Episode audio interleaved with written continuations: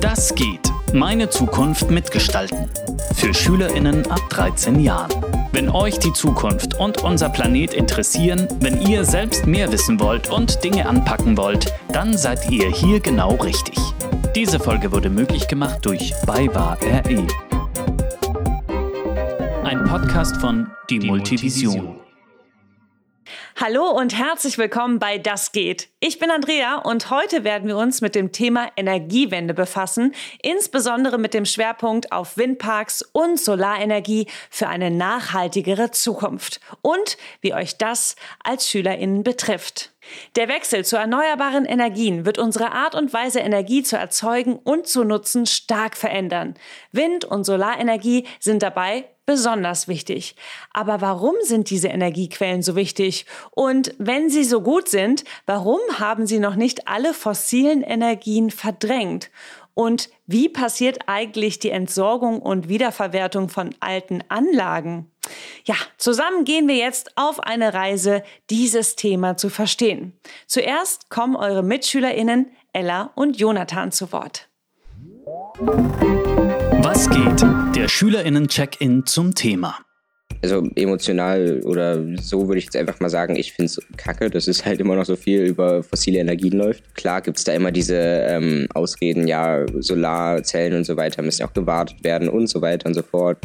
Um zu wissen, woher die Energie unserer Schule kommt, müsste man den Schulleiter fragen, aber ich denke, nicht mal der wüsste das einzelne Lehrerinnen und Lehrer, die reden über Nachhaltigkeit und bringen das aber dann von sich aus in die Klasse. Aber so unsere Schule an sich, so der Schulleiter oder die ganze Schulleitung generell bringt das irgendwie nicht so nah an uns dran. Die Aussagen zeigen deutlich, dass es Unzufriedenheit darüber gibt, dass fossile Energien immer noch dominant sind, obwohl es Alternativen gibt. Einzelne Lehrerinnen und Lehrer mögen zwar über Nachhaltigkeit sprechen, aber die Schulleitung scheint das Thema nicht ausreichend zu unterstützen. Jetzt möchte ich euch zwei Expertinnen vorstellen, die viel über Solarenergie und Windkraft wissen. Da ist zum einen Kirsten Möller. Sie arbeitet als, haltet euch fest, Senior Corporate Sustainability Manager bei der BayWa RE AG. Und dann haben wir noch Stefan Breik am Start. Er ist Project Developer bei der BayWa RE Solar Projects GmbH. Die BayWa RE ist ein Unternehmen mit Sitz in München.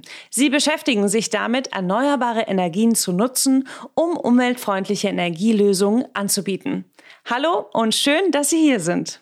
Was hat das Thema der erneuerbaren Energien eigentlich mit mir, also Andrea als Schülerin, zu tun? Das hat ganz viel mit dir zu tun, Andrea, weil es mit jedem Mensch zu tun hat und mit jedem Tier, jeder Pflanze. Alle sind wir dem Klimawandel ausgesetzt und alle Menschen haben wir einen CO2-Abdruck. Warum ist denn die Energieerzeugung aus Wind- und Solarkraft eigentlich überhaupt so wichtig? Weil die Klimaerwärmung die größte Herausforderung ist für die Menschheit seit jeher. Und ohne Wind und Solar wird es eben nicht gelingen, ähm, die, die Klimaerwärmung abzumindern. Wir sprechen gar nicht von Stoppen. Stoppen können wir sie sowieso nicht mehr.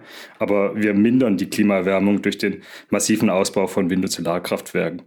Zum einen produzieren sie kein CO2, während sie Energie erzeugen. Überall ist Wind und Solar, also Wind und Sonne verfügbar. Das heißt, wir können überall auf der Welt kostenlos und sauber Energie gewinnen. Und das ist im Grunde eigentlich die wichtigste Antwort auf die Klimaerwärmung. Und warum sind wir bei der Umsetzung zu mehr erneuerbaren Energien noch nicht so weit? Es ist klar, dass äh, sich so ein Wechsel von, von diesen fossilen Energien und, und, nuklearen Energien hin zu erneuerbaren nicht innerhalb von ein paar Tagen, Jahren machen lässt. Das ist, äh, das ist eine Umwälzung eines kompletten Energiesystems. Das bedeutet, dass wir nicht nur verändern, wie wir Energie machen, sondern auch, wie viel Energie wir verwenden und wie unser Energiesystem aufgebaut ist. Es gibt auch gesellschaftliche Probleme, wie Leute, die nicht glauben, dass der Klimawandel menschengemacht ist und Menschen, die Angst vor Veränderungen haben. Diese Probleme machen den ganzen Prozess langsamer. Die positive Seite aus seiner Sicht ist, dass vor allem ihr Schülerinnen den Dringlichkeitsfaktor erkannt habt und euch für einen schnelleren Wandel einsetzt. Frau Möller, in diesem Jahr gab es ja schon viele Artikel über die schlechte Recyclingfähigkeit von Wind- und Solaranlagen. Was ist denn da dran? Also einmal ist es beim Solarbereich so, dass äh, das Hauptkomponent des Solarmodul kann recycelt werden. Es besteht ja zum Großteil 95 Prozent aus Glas, Aluminium und verschiedenen Kunststoffen. Bei den Windanlagen ist es so, dass ähm, ältere Windräder abgebaut werden, beispielsweise und in anderen Regionen wieder aufgebaut werden können. Die Herausforderung bei der Windenergie ist, äh, sind ganz klar die Rotorblätter, weil das sind Verbundstoffe. Der positive Aspekt ist der, dass sowohl die Hersteller als auch Forscher daran arbeiten, diese Verbundstoffe wirklich aufzusplitten in die einzelnen Teile. Ich wollte dann noch wissen, welche weiteren positiven Aspekte es für Wind- und Solaranlagen gibt. Die beiden haben dann diese drei Punkte genannt. Nummer eins, den Naturschutz. Die Anlagen können sich positiv auf die Natur und die Tierwelt auswirken, indem sie Lebensräume für Pflanzen und Tiere, insbesondere Insekten, schaffen, weil zum Beispiel das Gras weniger oft gemäht wird und somit die Biodiversität gefördert wird. Punkt Nummer zwei ist es sehr wichtig, die Menschen vor Ort in die Planung und Umsetzung von Wind- und Solaranlagen einzubeziehen, damit sie diese Projekte auch gutheißen. Und Punkt Nummer drei ist dann Transparenz und Austausch. Herr Breik? Also im Sinne von, dass wir von vornherein ganz offen sein müssen, okay, was haben wir hier vor? Kann können die Menschen vor Ort sich das vorstellen? wie kann man vielleicht den Park so ein bisschen anders bauen, dass alle damit zufrieden sind. Und da sind wir eben bei dem Punkt Teilhabe der Menschen vor Ort. Damit wurden gerade sehr viele positive Aspekte aufgezählt.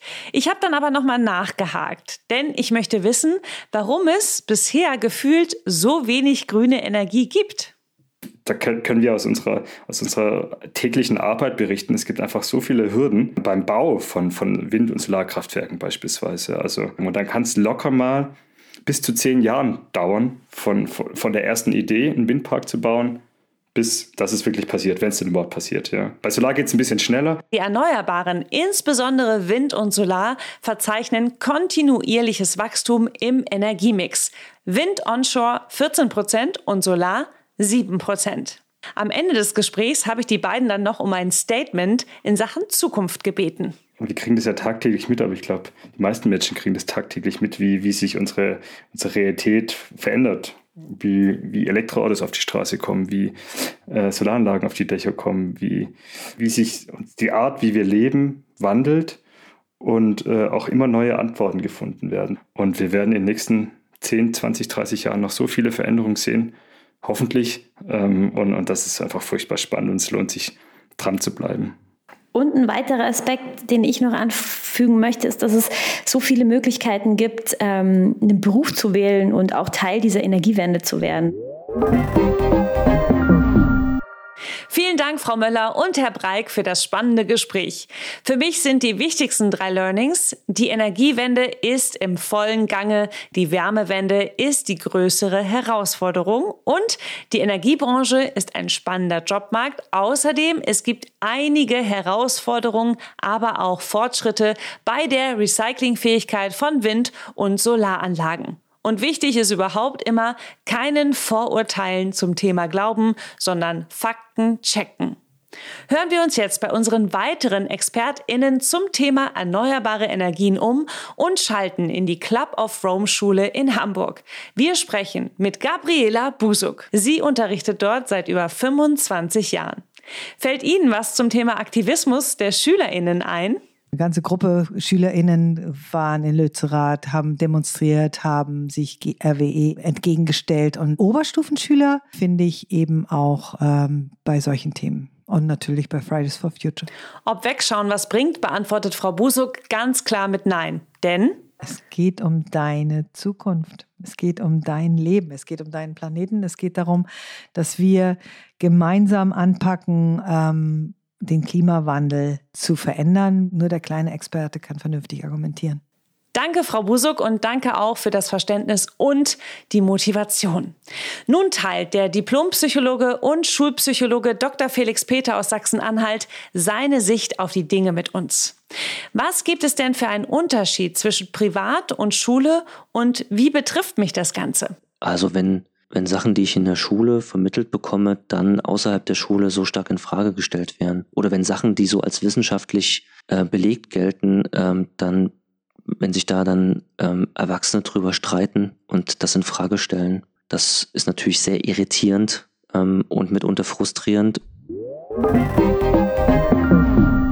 Da hat Dr. Peter einen klaren Punkt gemacht. Danke für das Gespräch und lasst uns jetzt gemeinsam ins Handeln kommen. Dein Act. Was kann ich in der Schule umsetzen, Frau Möller? Energiesparen, auch das ist ein Thema in der Schule. Ähm, jeder kann und sollte Energie sparen. Vielen Dank, Frau Müller. Dann gebe ich das Mikro jetzt direkt weiter zu Herrn Breik.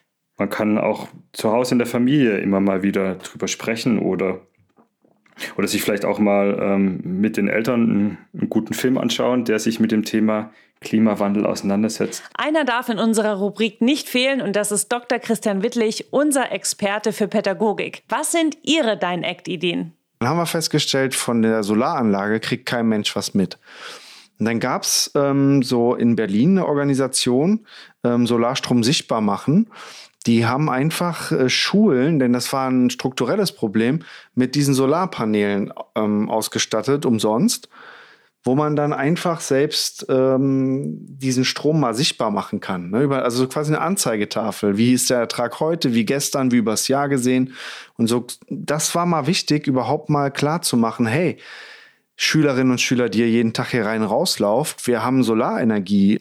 Ihr seht, es gibt eine Menge Ideen, mit denen ihr richtig was verändern könnt. Denkt aber immer daran, nehmt euch nicht zu viel auf einmal vor, gerade am Anfang, sonst ist der Frust gleich vorprogrammiert. Lieber Step by Step vorgehen. Und ich glaube, da einfach Teil des Ganzen zu sein, das ist ja nicht nur eine, eine Bürde, die auf einem lastet, das ist ja eine Riesenchance.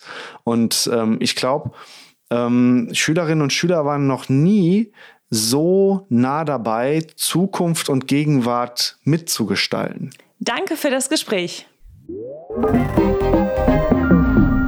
Wir haben es mal wieder geschafft. Ein wilder, aber auch informativer Ritt liegt hinter uns. Wie schön, dass ihr dran geblieben seid.